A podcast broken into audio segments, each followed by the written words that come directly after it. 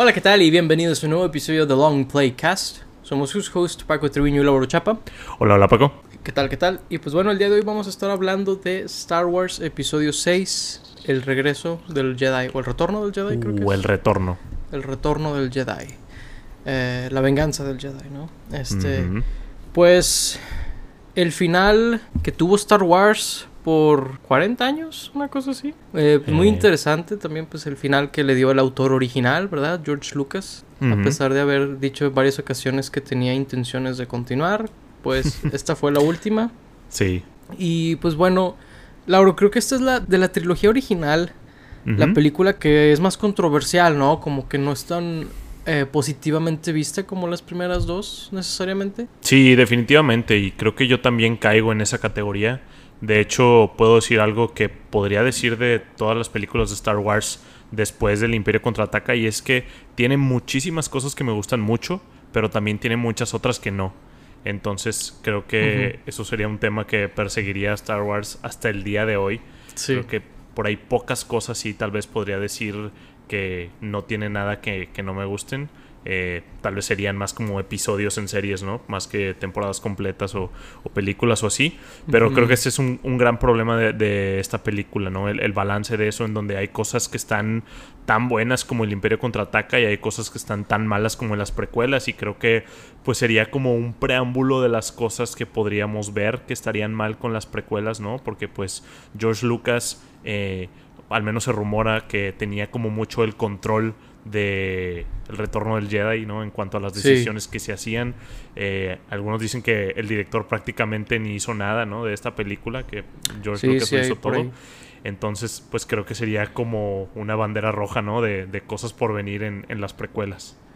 Sin duda alguna, y es muy complicado reducir toda esa conversación, pero creo que como lo Claro. dijiste fue muy claro, o sea, tienen cosas muy buenas y luego cosas muy malas. Yo, yo la comparo mucho con La venganza de los Sith en particular, donde tiene los altos que tiene, que, que a los que llega Star Wars, Claro. ¿verdad?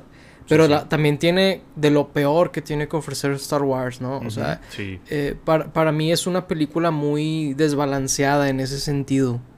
Y, y creo que es un problema que, como mencionas tú, eh, digo, disculpa que te estoy repitiendo tanto, ¿no? Pero eh, yo comparto mucho eso que dices de que básicamente perseguiría a Star Wars después de esta película, eso, ¿verdad?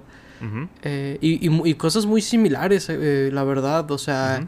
Como que comedia que medio no va, eh, como secuencias que te sacan de la película, en especial en la edición Sí. especial, ¿verdad? Sí, claro. Este. Y, y actuaciones ahí medio como que no. eh.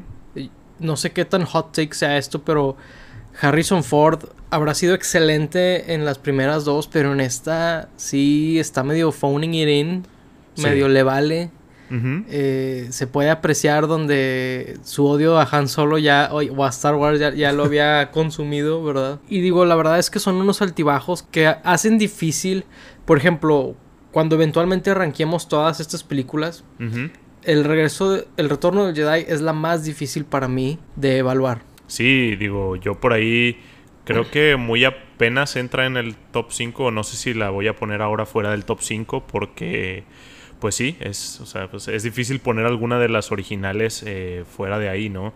Y, y sí, es eh, igual, tiene mm, partes muy buenas y muy malas que hacen como muy difícil arranquear esta película. Si cortáramos todas las partes malas, yo creo que sería tan buena como, como el Imperio contraataca, ¿no? Esas partes donde están Luke y Vader hablando, o Sí. Luke y Leia, o cuando, cuando entra Luke al inicio eh, al Palacio de Java, son partes muy, muy buenas, pero luego tienes grandes ratos donde aquí ya siento que Tripio ya se fue del otro lado, eh, el Ujú. lado oscuro, en cuanto a sus chistes y la comedia y qué tan infantil eran sus cosas. Y gran parte de la película Tripio está hablando mucho, ¿no? Lo cual me Sí. sorprende, es casi como un personaje principal en esta película. Y pues de hecho inicia con eso, ¿no? Con, con Tripio estando ahí en el palacio de, de Java. Sí. Y se tarda mucho en llegar a la parte buena, que es cuando llega Luke ahí con, con los guardias gamorreanos y todo esto.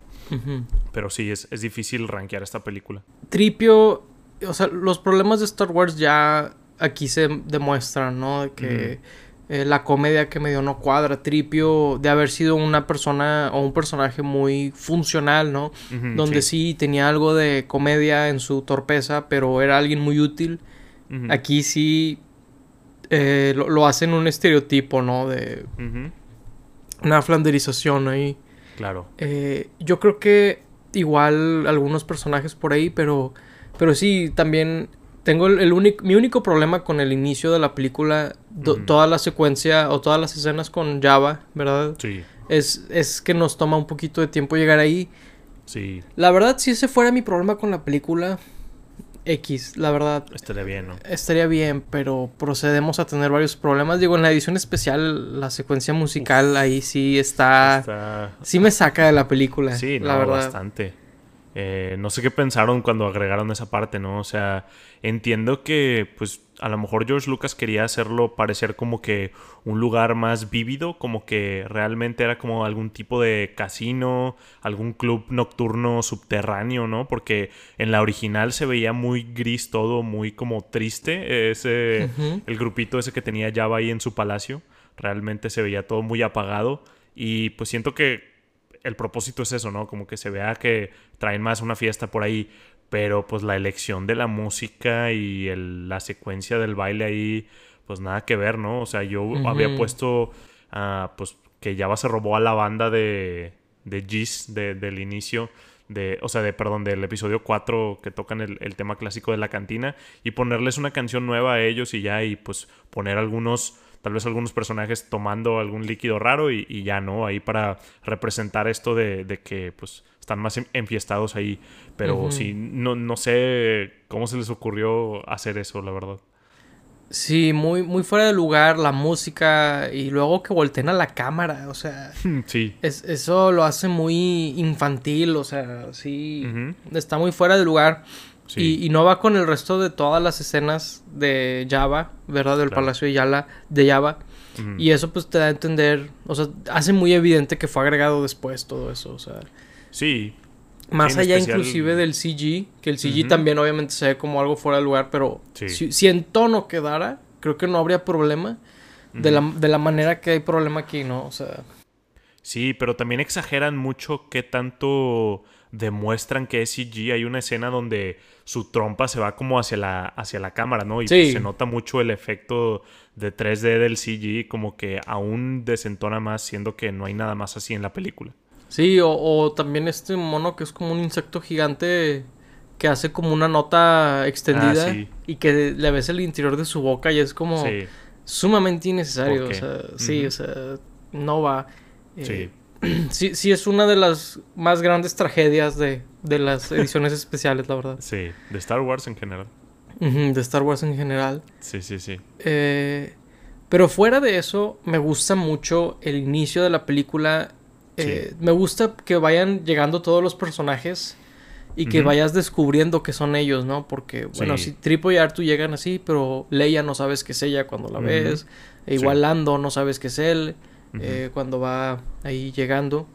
Y, y, o sea, me, me gusta todo ese setup. Y luego me gusta que no tomen en serio a Luke. ¿Verdad? Que Luke como que claro. gua- guarda como un as bajo la manga. Que es un Jedi, ¿verdad? Como que todo Sí. el tiempo está amenazando a Java, pero se espera al último momento bastante dramático. este. Para, para revelar su espada láser y todo, ¿no? Claro. Sí, pudo haber entrado ahí, sacar la espada, descuartizar a todos e irse, ¿no? Pero realmente quería... Ese no es el, el modo Jedi, digamos. Pero, pues aún así, digo, entrando, ¿no? Digo, ya lo comentábamos en, en episodios pasados, en donde está el simbolismo de que Luke esté vestido de negro, ¿no? Todo el tiempo Luke está como tentado al, al lado oscuro, o inclusive ya pasándose a veces al lado oscuro. La primera escena, escena que lo vemos ahorca a, a los guardias gamorreanos, Sí. ¿no? Hace el Force Choke de, de Darth Vader.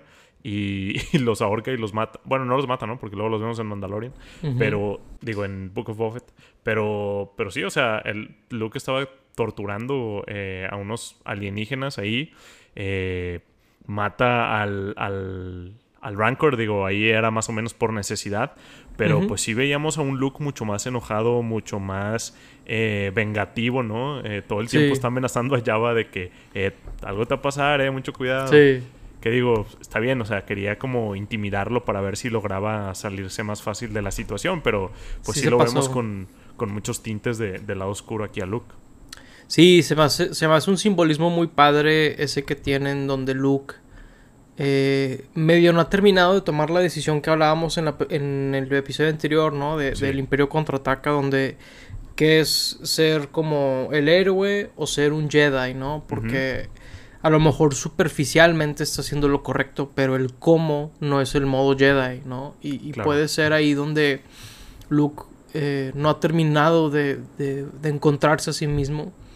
y, y se me hace que hay unos símbolos muy padres aquí, donde por ejemplo, pues al final de, del enfrentamiento contra Java y su, y su, y su gente, eh, pues le disparan en la mano a Luke y pues como se le va un pedazo de piel se pone un guante, ¿no?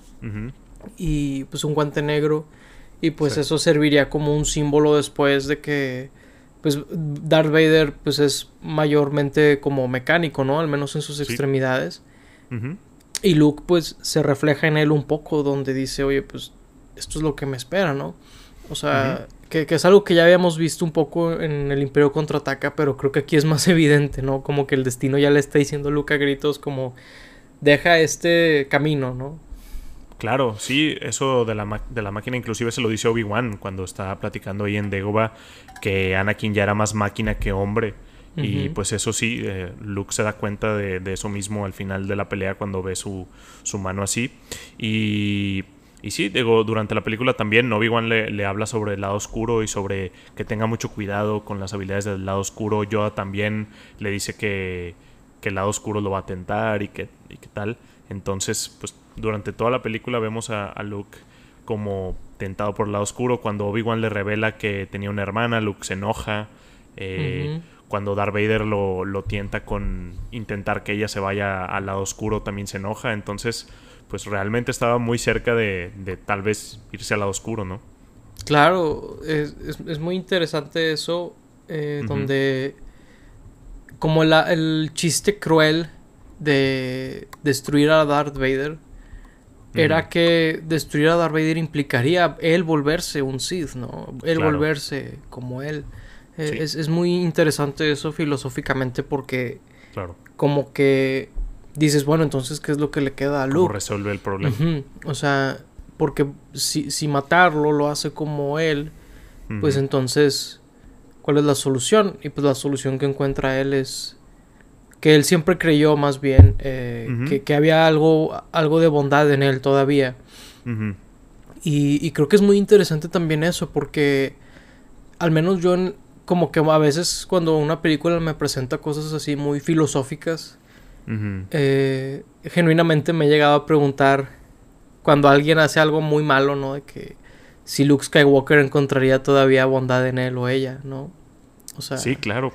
Porque digo, aquí realmente pues no vimos lo más malo que era Darth Vader Anakin, ¿no? Digo, obviamente lo vimos como el malo, lo vimos matar a, sus guardias ahí a, sangre fría, nada más por equivocarse, eh, pues lo vimos... Em, matar a, Obi-Wan y, todo, pero pues no vimos, no lo vimos matar niños, ¿no? Como en el episodio 3, que eso ya está, está muy loco, no lo vimos matar todos unos Jedi ahí en el templo.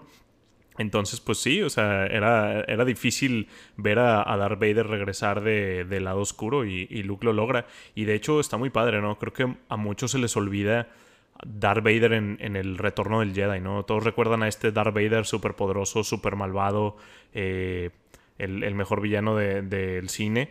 Pero en esta película realmente Darth Vader casi todo el tiempo está como cuestionándose él también, ¿no? Si debería ser realmente malo. Y pues mucho es gracias a Luke. Luke le hace dudar todo el tiempo, desde la primera vez que lo ve ahí en Endor, eh, le está haciendo dudar, le, le, siembra la duda de que él aún ve cosas buenas en él y que debería aún poder regresar al lado luminoso. Y de hecho en una de esas Darth Vader le dice de que no, ya es muy tarde para mí, o sea, realmente desde ahí lo empieza a considerar el, regresar al lado luminoso. Y pues bueno, al, final tiene esa gran escena en donde se queda viendo entre Luke y el emperador sobre qué debería ser. Y digo, un poco arruinada por las, eh, ¿cómo se dice? Las ediciones especiales, ¿no? Porque le agregaron un no, que era el, es el mismo audio que usan en el episodio 3 cuando se entera que Padme había muerto. Ah, es el mismo. Ah, mira. Sí.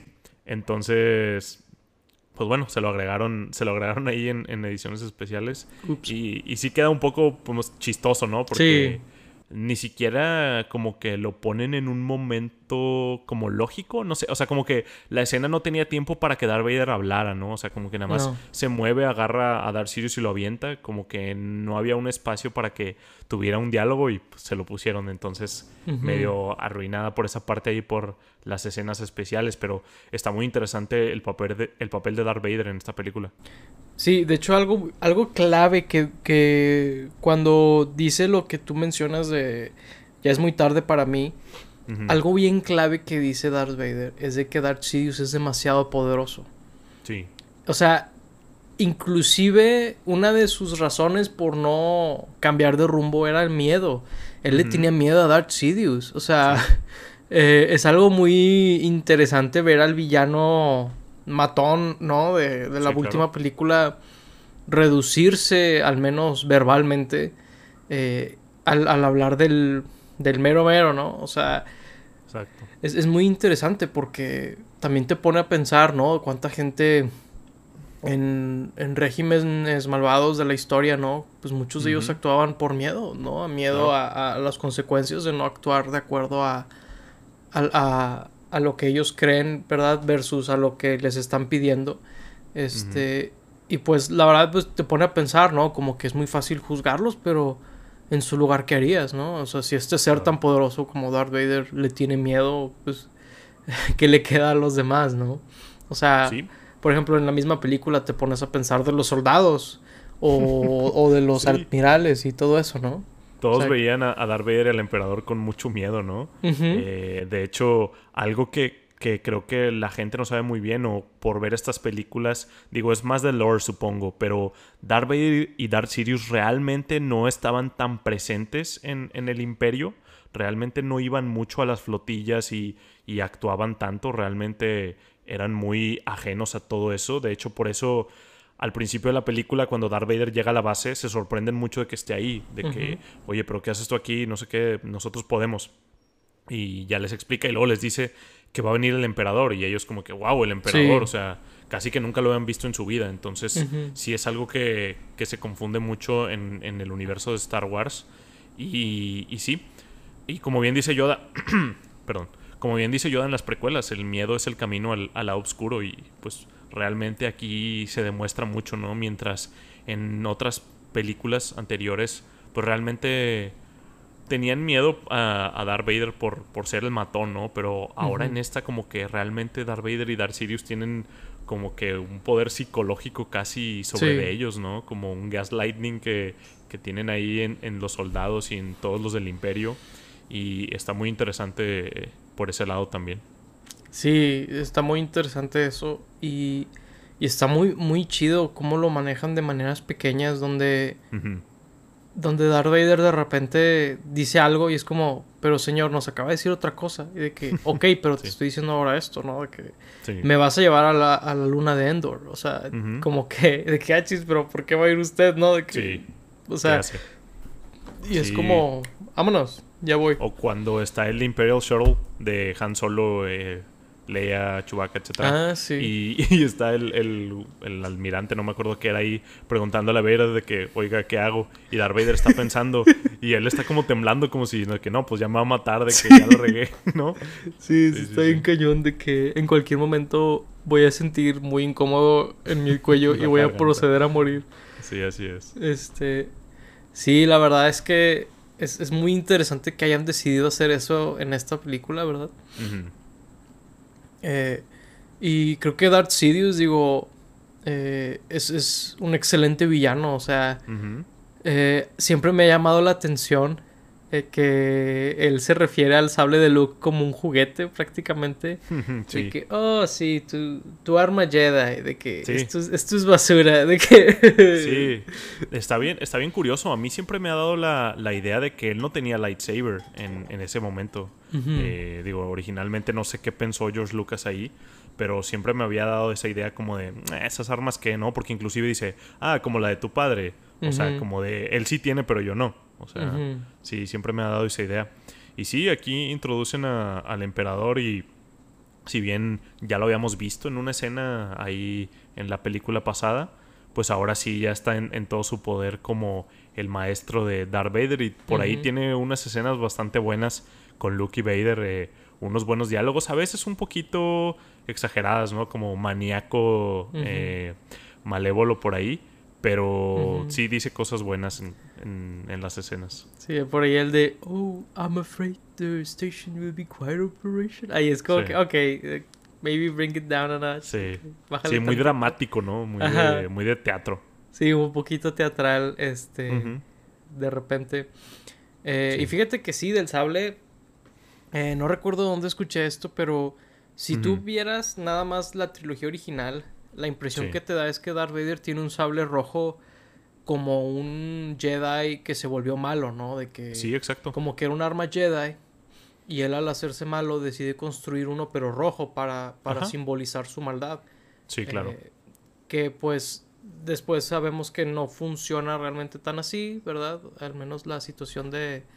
O sea, que corrompen los cristales y todo eso. Según yo, eso lo, lo, introdujeron mucho después, ¿no? Ah, sí, eso es de que... O sea, y que Sidious tenía su sable y todo eso. O sea, realmente daba la impresión como que los Jedi tenían esas armas. Sí, y Darth Vader específicamente tenía un sable rojo, ¿no? O sea, eh, esa es la impresión que daba viendo estas películas. Y la verdad es que tiene razón. No me acuerdo dónde lo escuché, la verdad, pero eh, lo, ves aquí y sí, sobre todo con lo que dice Sidious al final, que, mencionas de como la espada de tu padre o tu arma Jedi o lo que sea. Eh, porque sí, o sea, Sidious como que soy tan poderoso que una pedorra espada para mí que, me va a ayudar. Sí, ¿eso qué, eso qué. Y de hecho yo también pienso eso de Yoda, por eso eh, un comentario que hice en, la, en el episodio 2, ¿no? De que como que siento que malinterpretan a Yoda un poco. Ya. Eh, y fíjate que se me hace un poco chistoso eh, volviendo a ver esta película que Yoda básicamente solo da como los twists del anterior. Sí. Explica los twists del Imperio Contraataca y se muere. Y es como, ay Dios, o sea, de haber sido como que este personaje que tenía mucho que aportar en la anterior, fue de que exposición y me muero. De que... Sí, real. Y está bien chistoso porque se tarda en morirse como un minuto o dos, ¿no? De que empieza a decir varias cosas de que, ah, tu padre, tu hermana, no sé qué. O sea, le empiezas, o sea, como que desde la primera vez que, dice, no me acuerdo que dice, ya parecía de que, bueno, ahí ya, esa fue su última palabra, ¿no? Y luego todavía se avienta un speech ahí volteado. Eh, está medio chistoso ahí la parte de Yoda. Y pues luego también la de Obi-Wan, ¿no? Donde regresa y, se justifica, ¿no? De que no, yo no te mentí. desde un punto de vista, eh, yo, te, yo te dije la verdad. No sé qué. Tienes que aprender sobre los puntos de vista. No todo, no todo en la vida es, es la verdad. Y que no manches, Obi-Wan, ¿de, qué estás hablando? Sí, sí, sí mancha un poquito el personaje que le haya mentido a Luke.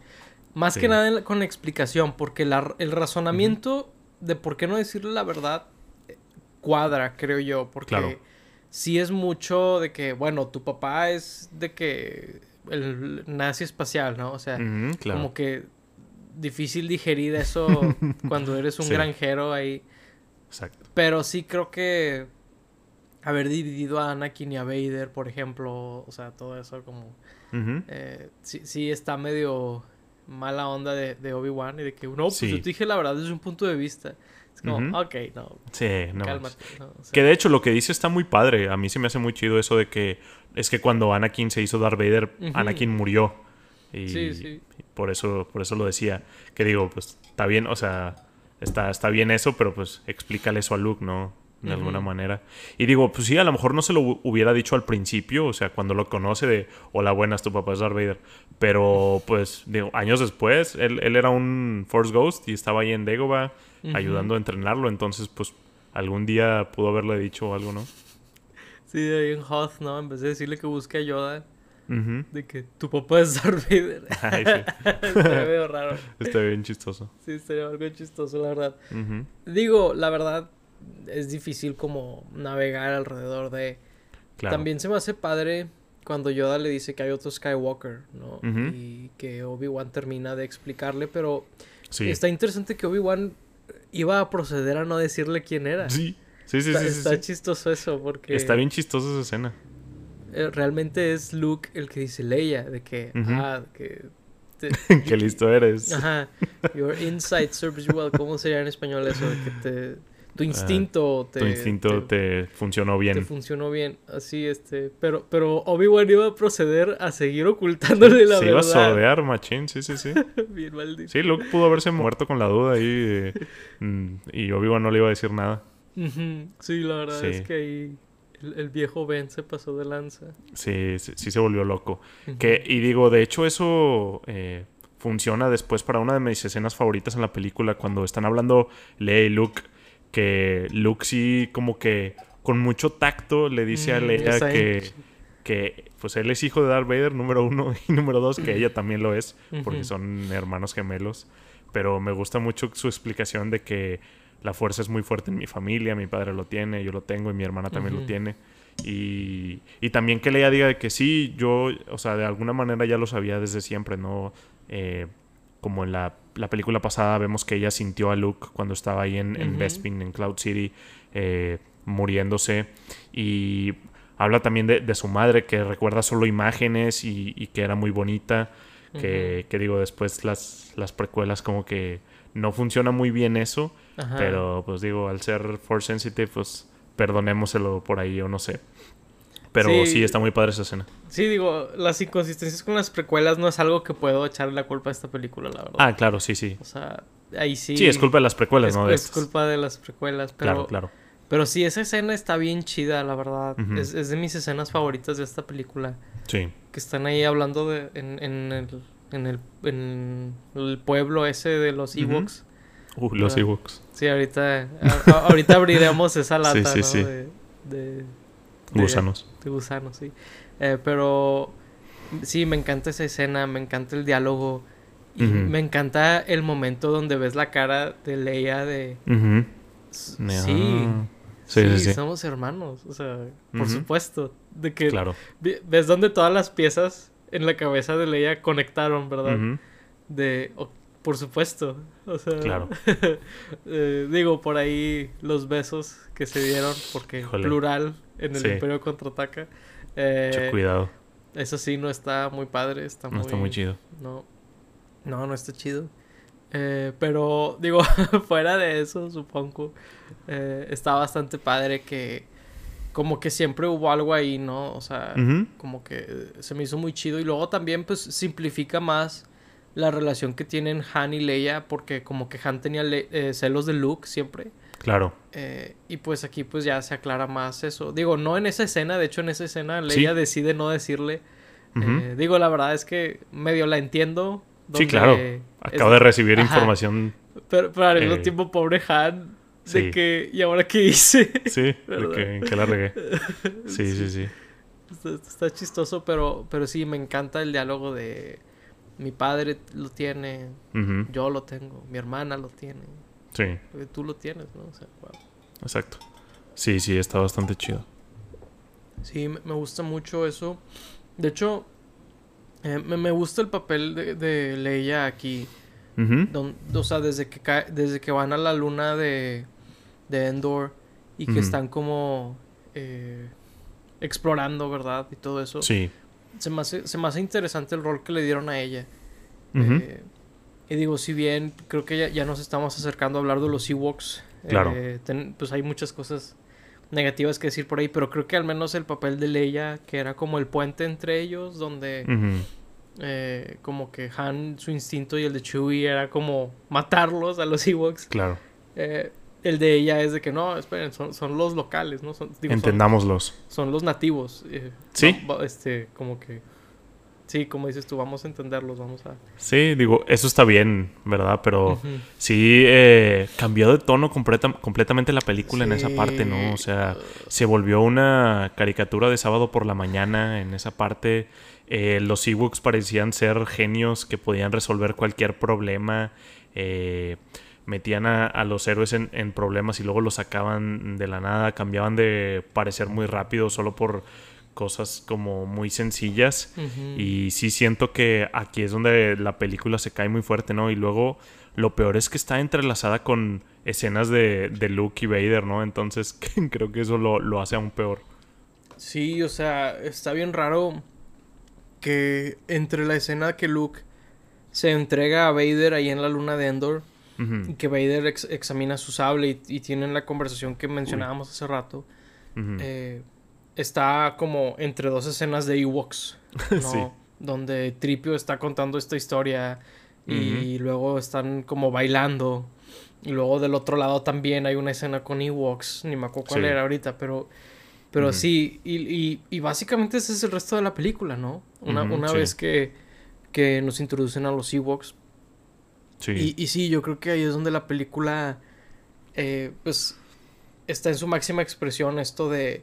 Tiene altos muy altos y bajos muy, muy bajos. Y, y a veces es escena a escena, ¿verdad? Muy rápido. Sí, de hecho, los Ewoks han manchado tanto Star Wars. Digo, después sacarían los, los Holiday Specials y las, una serie de, de los Ewoks que descanonizaron porque nunca las he visto, pero dicen que están horribles y no realmente no pienso verlas. Pero no han salido los Ewoks otra vez en, en nada de Star Wars. por ahí, en uno de los episodios de Forces of Destiny, recuerdo que uno era en esta parte, en, en Endor, y salen los Ewoks.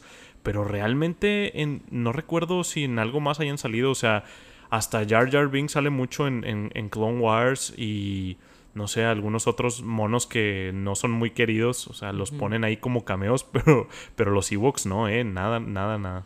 Eh, ¿no, ¿No salieron en Rebels? Pregunto. No recuerdo que hayan salido en Rebels. Tal vez sí. Tiene mucho rato que no veo Donde sí salieron, y me acuerdo, es en Battlefront 2. Eh, ah, hubo un evento que... De hecho fue un evento porque no puede ser los Ewoks así normalmente, según yo pero hubo un evento donde básicamente los Ewoks podían trepar árboles y haz de cuenta que cazabas a los del imperio, ¿no? Ya. Eh, y, está muy está un poco chistoso porque se vuelve hasta un poco como de terror para los soldados del imperio donde mm. te pueden llegar desde arriba y así está, medio chistoso que como que le dieron ese tono sí me acuerdo eh, pero sí fuera de eso sí definitivamente los Ewoks eh, básicamente su, presencia se redujo bastante después de, esta película. Sí. Digo, después de esa época, ¿no? Porque la serie igual. Claro. Sí, sí, sí. Eh, pero sí, la verdad es que es, es, especialmente difícil de digerir todo esto de los Ewoks. Eh, dado que la película anterior, de hecho, se había vuelto más oscura comparada a la primera. Exacto. ¿Verdad? Y luego que esta se vuelva pues básicamente infantil, o sea, ni siquiera familiar, infantil, ¿verdad? Eh, hace difícil de, de conciliar eso. Sí. Sí, sí, sí. Y digo, la película, por otro lado, introduce muchísimas otras cosas como muy importantes al universo de Star Wars. Por ahí introduce al Almirada Akbar, eh, introduce a Niem Nom, introduce a Mon Mothma, introduce a los Twi'leks, a sí. eh, Fortuna, eh, a los pues a los Mon Calamari también, a varios planetas ahí que mencionan en, pasar nada más. Y pues que, esta sea como que la parte más grande de la película y sea lo que más se ha olvidado de, de todas las cosas que he mencionado, sí, pues te dice algo, ¿no? Sí. Yo creo que es en parte esto donde está muy desbalanceada la película. eh, pero sí, o sea, tiene cosas muy buenas y cosas muy padres, o sea, creo que el problema es esto de los Ewoks y luego también me acuerdo mucho eh, y ahorita que la volví a ver sentí mucho el peso donde cuando llegan a esta base enemiga eh, ahí en Endor que dices aquí van a estar un muy buen rato sí aquí van a estar un muy buen rato que la puerta se cierra y que luego los rodean y luego o sea es como ah, o sea es como que es cansado. Y, no diría que algo antes me había cansado en esta trilogía, ¿verdad? Sí, es, es el pacing, ¿no? El, problema que traen del pacing donde antes lo habían hecho perfectamente, ¿no? Hablábamos de El Imperio Contraataca y lo perfecto que, manejaba cada parte de la película, pero aquí pues nada que ver, el, pacing está por sin ningún lado. Eh, como decíamos ahorita, pues las escenas de los Ewoks entrelazadas con cosas más serias sí no ayuda nada a el entretenimiento de, esta película, ¿no? Porque ni siquiera es como totalmente infantil, ¿no? Tiene cosas muy obscuras, entonces eh, balancear eso tan oscuro con algo tan infantil, pues resulta muy complicado. Mejor si hubieran ido completamente infantil. Digo, no, porque las partes oscuras me gustan mucho, ¿verdad? Pero, pero o sea, si hubieran querido hacer eso, pues háganlo todo infantil o háganlo todo oscuro. Eh, sí. ¿Qué digo? Creo que en, ese tiempo fue muy exitosa, ¿no? Aunque, aunque fue muy criticada por, por, los Ewoks y todo esto, sí creó a muchos fans nuevos eh, en la temporada, eh, en esa época, que eran niños, que pues les gustaban los Ewoks y, les gustaban todo esto, que pues George Lucas siempre ha dicho que Star Wars es para niños, entonces pues digo, logró su cometido por ahí, aunque no nos guste, supongo.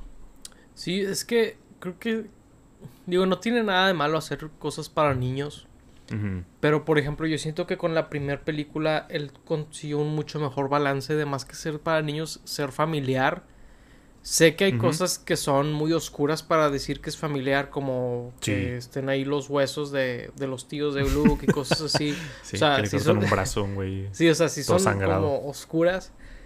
Pero creo que el balance es mucho mejor. Porque, digo, si nos vamos a esas, pues esta película tiene cosas similares, ¿no? Pero rara vez se va a hacer como para bebés o, para niños muy chiquitos, que los Ewoks dan esa impresión donde Llegan y eh, ponen un tronco y se cae este Walker, ¿verdad? Y es como, ay Dios, o sea, sí está muy eh, infantil, o sea, a un grado de de Nick Jr. o qué sé yo, ¿no? O sea, sí, sí, o sea, la serie de los Ewoks. Yo, yo la verdad no la he visto, pero sí sé que era algo muy infantil. Sí.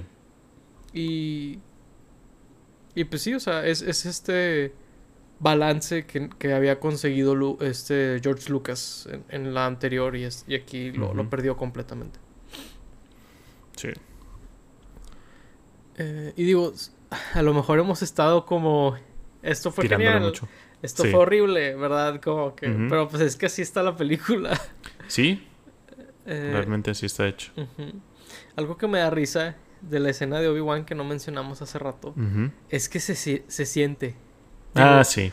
Eh, siempre se me, ha, se me ha hecho curioso eso y sí he visto a gente también mencionarlo en internet donde sí. si es un fantasma de la fuerza porque ocupa de que sentarse, de que ah, estoy cansado. De que... Sí, porque se cansa y por qué no atraviesa el tronco, digo, realmente a ese punto no lo habíamos visto interactuar con nada físico, ¿no? Sí, está, está muy curioso, o sea, ahí pues obviamente es para que no tuvieran parado ahí entre tomas y eso a Alec, Guinness, ya estaba muy abuelo para ese entonces, pero, pero está chistosón como quiera. Sí, bastante. Eh, y pues hablando de los Force Ghosts, ¿no? Eh, ya saltándonos al, al final, eh, ahí vemos cómo salen Anakin, Yoda y Obi-Wan viendo a Luke en, en Endor. Pero, pues, en, a partir de alguna edición, no estoy seguro de cuál, no estoy seguro si desde las desde las ediciones especiales, ¿no? Porque esas salieron en los noventas, ¿no? Según yo, la primera vez que, salieron las ediciones especiales. No sé desde qué versión cambiaron a que el fantasma fuera, fuera Hayden Christensen en vez de un actor random, ¿no? Bueno, no sé si él es el mismo que, que es cuando Luke le quita la máscara a, a Darth Vader, que es este Sebastian Shaw, se llama el actor. Eh, creo que sí. Pero como que pues sí tienes muy poca conexión con él como para verlo. Entonces, digo, obviamente, pues en esa época pues, no tenían a, a Hayden Christensen para ponerlo, pero sé que a, muchos no les gusta el cambio. A mí me gusta porque, pues, eh, regresamos a esto de que Vader, cuando él nació, murió Anakin, ¿no? Y al tener a Anakin ahí, quiere decir que, pues, Anakin de cierta manera eh, pues ahí fue cuando, cuando murió y cuando se hizo uno con la fuerza y no cuando era grande como, como Darth Vader. Entonces, a mí me gusta ese cambio, no sé qué opinas. Es que no es que, no vea el punto de vista que, dices, o sea, sí lo puedo ver, pero que no se supone que también se hizo bueno al final, antes de morir. O sea... Sí, supongo que sí, pero yo, yo lo he visto ahí como que Darth Vader se hizo bueno, o sea, Anakin ya no existía en, ese momento. Digo, ahí crea conflictos, ¿no? Porque en qué momento le, enseñaron a Anakin a hacerse uno con la fuerza, ¿no? O a Darth Vader siquiera. Sí. Pero digo que eso, eso lo crearon las precuelas, ¿no? Porque eso lo crearon en, en la 3 cuando Yoda le menciona a Obi-Wan que hay cierto entrenamiento. O sea, antes uno pensaría, de hecho yo pensaría en, en, ese momento que cuando un Jedi se moría, cualquiera se hacía un, Force Ghost, ¿no? Sí, sí. Eh, entonces sí, creo que ese, ese problema lo crearon las precuelas. Pero sí, digo, por ahí es, es pues, debatir de, de si se hizo Anakin después al final o no. Eh, pero pues por otro lado también me gusta que pues sí, realmente pues Darth Vader no podía regresar de, de, de eso. O sea, si sobrevivía Darth Vader pues no, no, lo veía así como que regresando triunfante a la aldea de, hey amigos, yo salve a todos, vamos, vamos a ser amigos. Como que no, no veía eso. Entonces digo, me gusta que se muera ahí en ese momento haciendo un, último acto de bondad, pero pues también que tenga sus consecuencias todos los años de ser un, un nazi del espacio, ¿no? Eh, pues sí, supongo. Digo, ahí es una de esas cosas que, por ejemplo, también visualmente él se ve como que es de otra época completamente, ¿no? O sea, también se, ve un poquito fuera de lugar en ese sentido. Eh, pero, pero sí, o sea, es que es, que es raro, o sea, es, cuando introduces tantos cambios, es como también medio, es como que te cansas, ¿no? De que, ah, esto también lo cambiaron, de que... Claro. Sí, o sea, eh, la verdad no me acuerdo en qué punto lo cambiaron, pero sí sé que no fue en la primera edición especial, porque es Anakin de la tercera película, que fue de 2005, eh, y pues las ediciones especiales están desde los 90, así que sí, hay varias ediciones especiales que, que tienen al original. Creo que fue la del 2011, si no me equivoco, fue la, la versión más cerca que puede ser, porque las cambiaron los 90 bueno, las cambiaban de que en los 80 también, pero en los 90 y luego creo que 2004 y luego 2011, entonces pues por ahí creo que es la que más encaja la de la del 2011, pero pues sí, digo, fue, fue un cambio interesante. De hecho, yo la primera vez que vi la película de hecho, la primera vez que vi la película creo que ya tenía... Ah, no, no es cierto, no, no puede ser, ¿verdad? al otro Anakin. Pero por alguna razón lo recuerdo más a él. O sea, ya casi no, no recuerdo al original. Digo, sí lo recuerdo porque sí la llegué a ver y todo. Pero pues ya, o sea, esa escena ya para mí es, es la escena correcta, ¿no? No como otras escenas que decíamos de que notábamos eh, luego, luego el cambio porque habíamos visto muchas más veces otra versión. En esta creo que ya vi más veces la, versión nueva.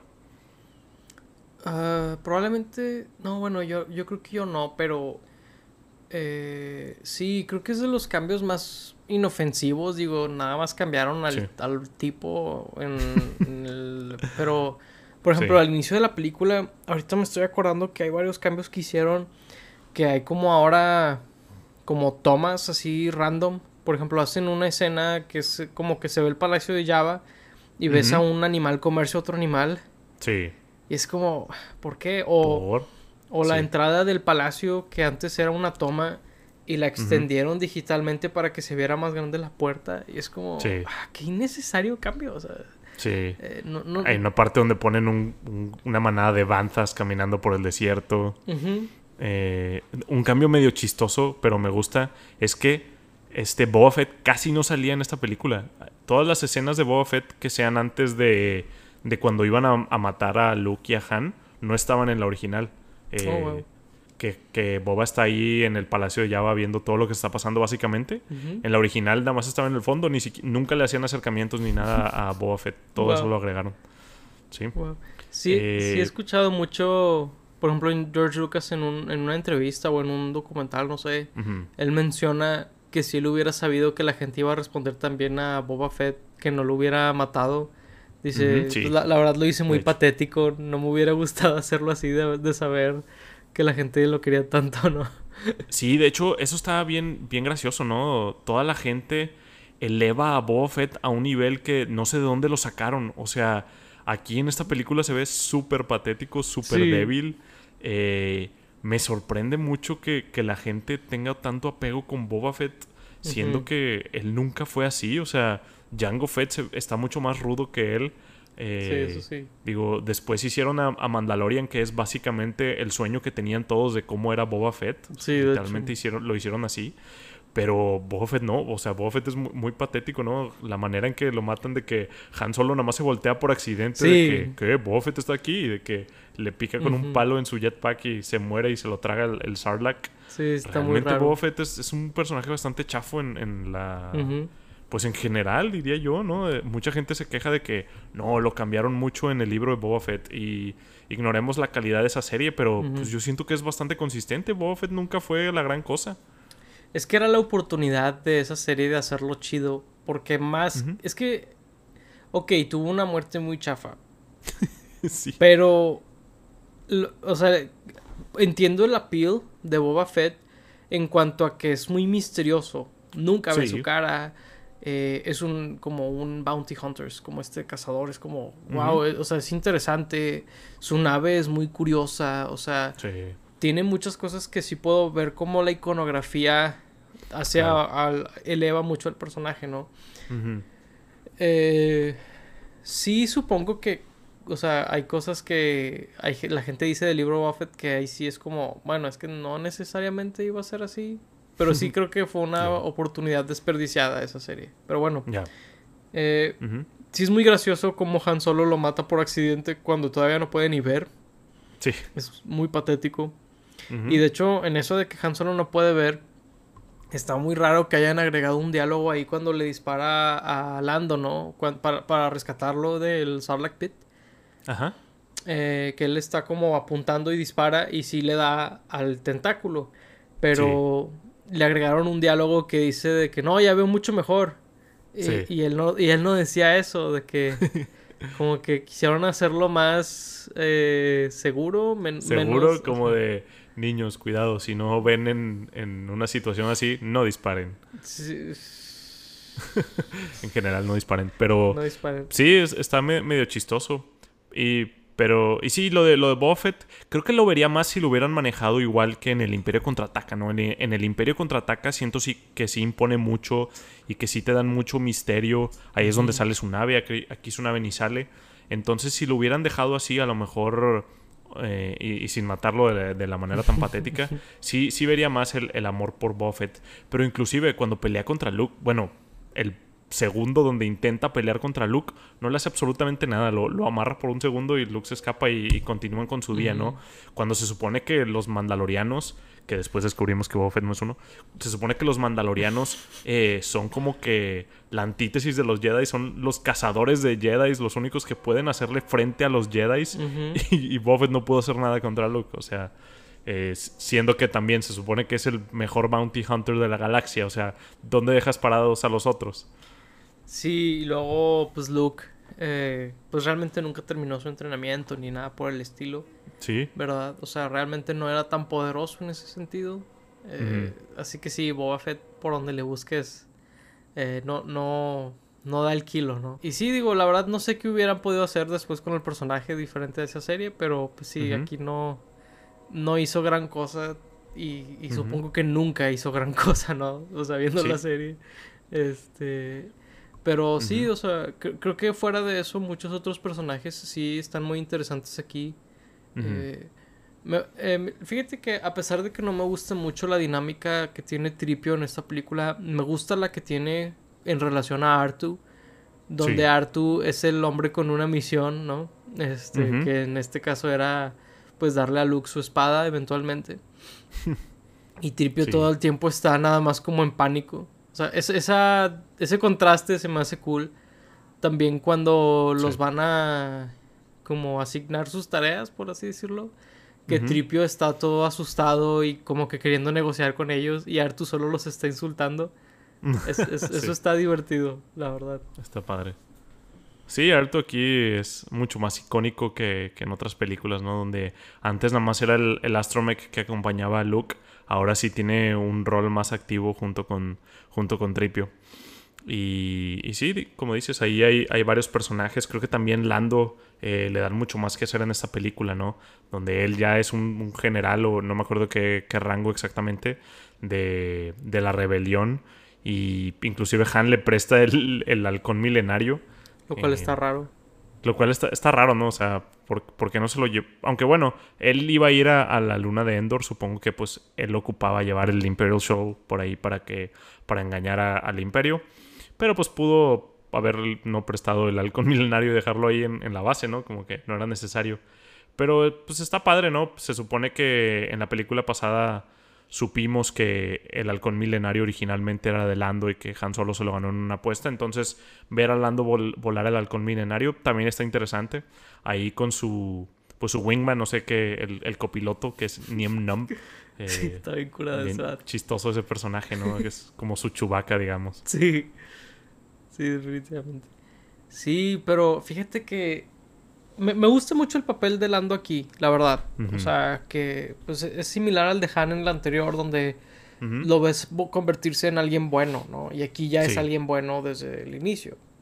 Claro. Pero eh, lo que no me gusta es la relación de Han. Han, o sea, Harrison Ford en mm. las escenas que tienen de que, de que nos vemos, viejo amigo, de que y, y, y Lando como que se ve medio genuino pero Han se ve de que está en otra dimensión ese vato. O sea, le vale. O sea, él está pensando en Indiana Jones, ¿no? O sea. Sí. Sí, e, es curioso. O sea, hasta pensarías que, que está escrito así el personaje, ¿no? De, de tanto que lo hace. O sea, como si Han solo fuera alguien muy indiferente a lo que está pasando cuando en la primer, digo, en la película anterior no, no lo vimos así. O sea, había tenido este arco en donde a lo mejor al principio de la 4 así era, pero luego regresa a ser así y mucho peor, ¿no? Entonces como que sí se arruina un poco el arco de, de Han por, por Harrison Ford y creo que sí, él sí, por ejemplo, para mí sí arregló su historia, digamos, en, en el despertar de la fuerza, en donde ahí sí le echó muchísimas más ganas que, que en esta película. Eh, porque sí, o sea, Han Solo hubiera terminado en, en, un. Pues en una nota muy mala, ¿no? Y creo que mucha gente no lo nota o, no lo dice. O sea, no es un comentario que yo escuché mucho acerca de, de que Han no estaba tan, tan presente en esta película. Sí, o sea, en esta película estoy me acuerdo. Eh, lo de el despertar de la fuerza. Eh, después tendremos oportunidad de hablar de eso, ¿no? Pero, claro. pero sí, yo, yo siento que, por ejemplo, en la anterior tiene una química muy padre con, con Leia, con, con Carrie Fisher. Y aquí hasta eso siento que está medio... O sea, si tuviera que definirlo, es como, no sé, si alguien ha tomado pastillas para el dolor o algo así, que como que estás medio loopy, ¿no? Como que medio no estás ahí. Y, y siento que Han es la vibra que da todo el tiempo. de que él está dopado o algo así.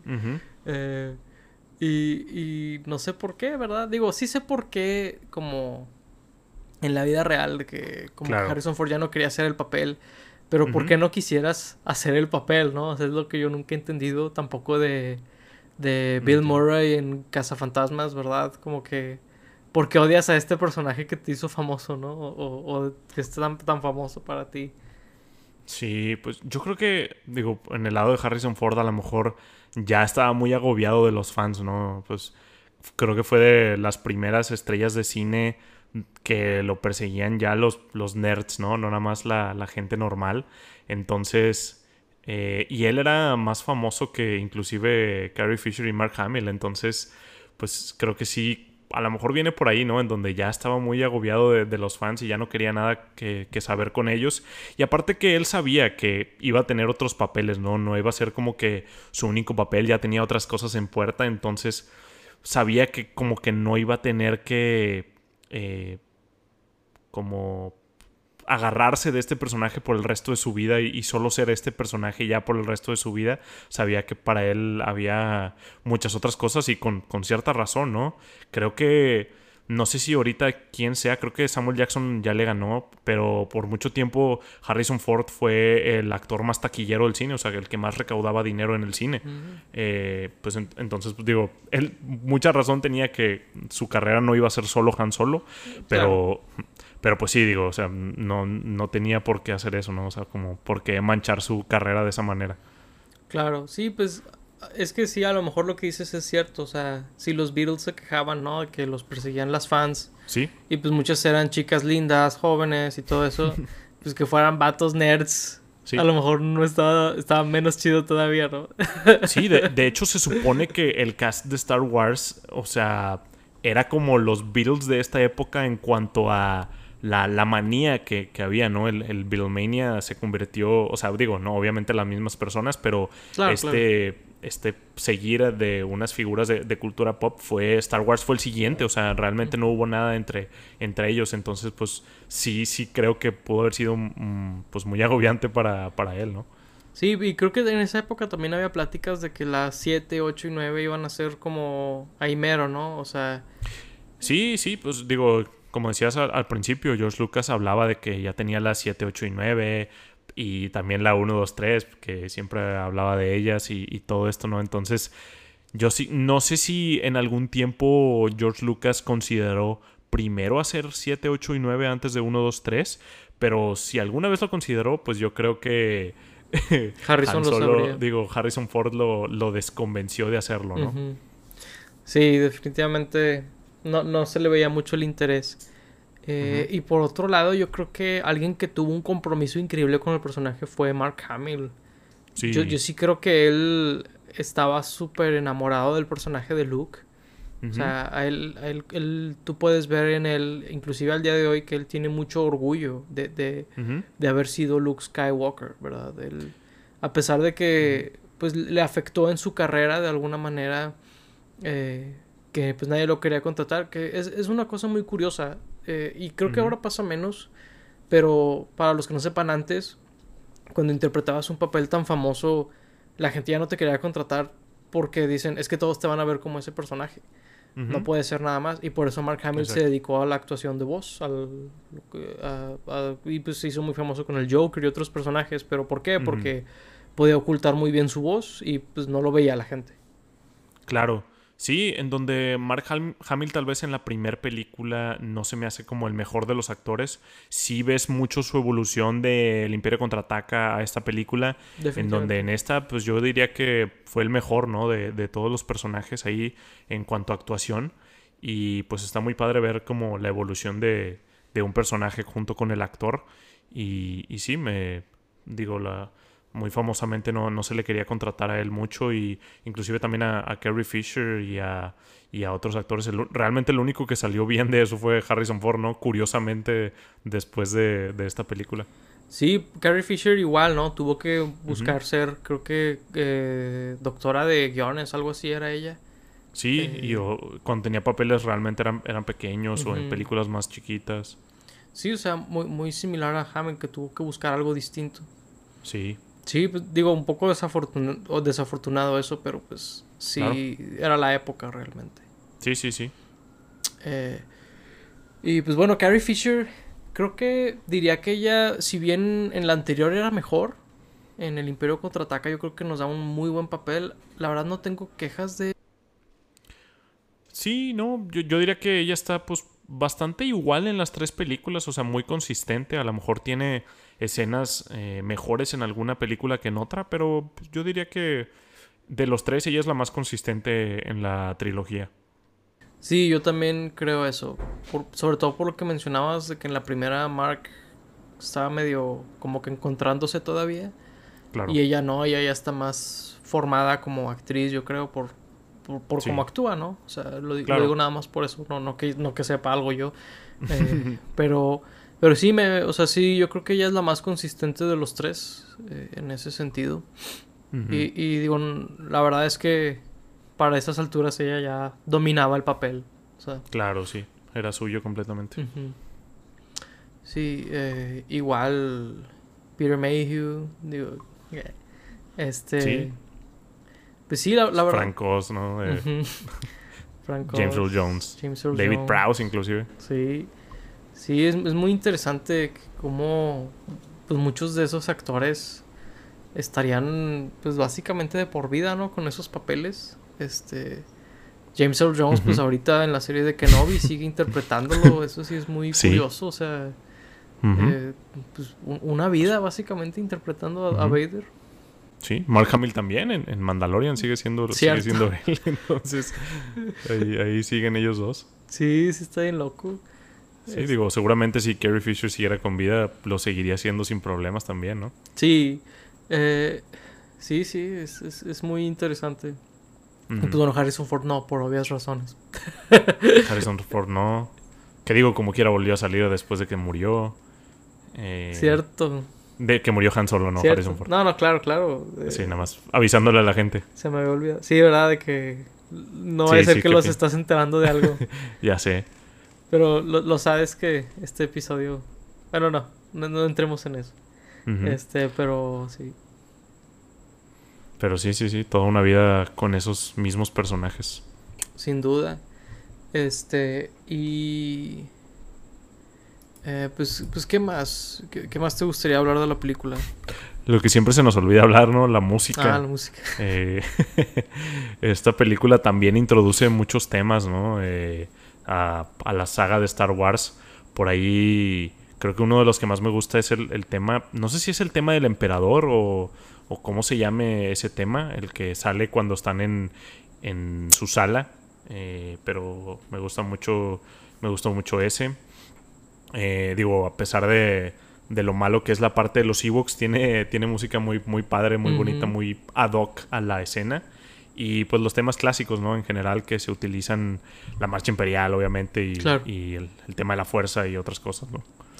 Sí, creo que, creo que esta película si bien tiene pocos temas nuevos, digo, mencionaste ese, eh, a mí me gusta el tema del final, yo sé que hay gente que prefiere el original, el, tema original de la película, del final, pero a mí se me hace muy bueno el de esta, la verdad. El de...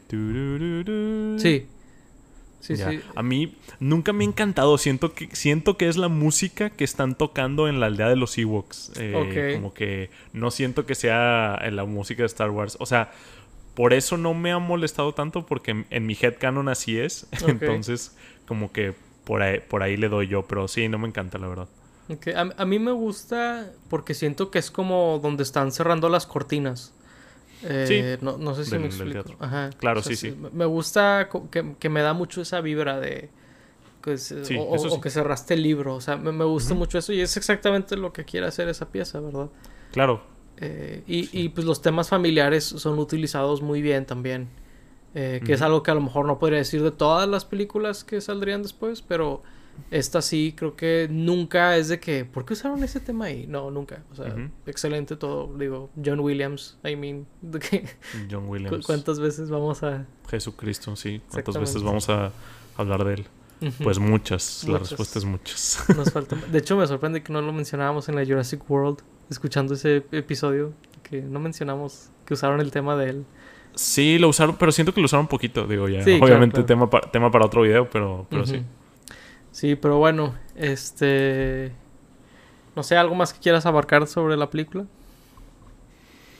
Pues no realmente. Eh, digo, pues ahí concluyendo esta, esta trilogía, pues creo que termina con la peor de todas, lo cual pues no sé, eh, a veces lo, hacen y, a veces terminan con la mejor, entonces no es realmente una cosa de Star Wars terminar con la peor, pero pues bueno, no, no sería la peor de, de toda la, la, saga, entonces pues hay, hay algo bueno. Sí, no sería la peor de la saga. Y la verdad es que si esta fuera la peor, sería como que eh, tiene lo suyo, ¿verdad? Como claro. Eh, pero pues no, no es la peor. sí, no. Eh, y sí, fíjate, algo curioso es que esta es la peor de las tres originales. Y luego en las precuelas la tercera sería la mejor, al menos en mi opinión. claro, sí, sí, sí. Así que sí está curioso por ese lado. Sí. Eh, pero pues bueno, ¿te parece si concluimos por ahí la conversación? Claro que sí. Muy bien. Pues bueno, eh, creo que es una buena oportunidad para concluir nuestra plática sobre Star Wars Episodio 6, El Retorno del Jedi. Eh, pues díganos qué opinan de esta película, de la trilogía original, de que este haya sido el, el final original, ¿verdad? También. Eh, fue el, original, el final por muchos, muchos años y ya no lo es, como sabemos bien. Pero pues bueno, háganos saber todo eso en los comentarios y díganos qué opinan de los cambios de los Ewoks y todo eso, ¿verdad? Con eso los dejamos. Este, fuimos sus juegos Paco Treviño y Laura Chapa. Muchas gracias por escucharnos o vernos. Hasta la próxima. Bye bye.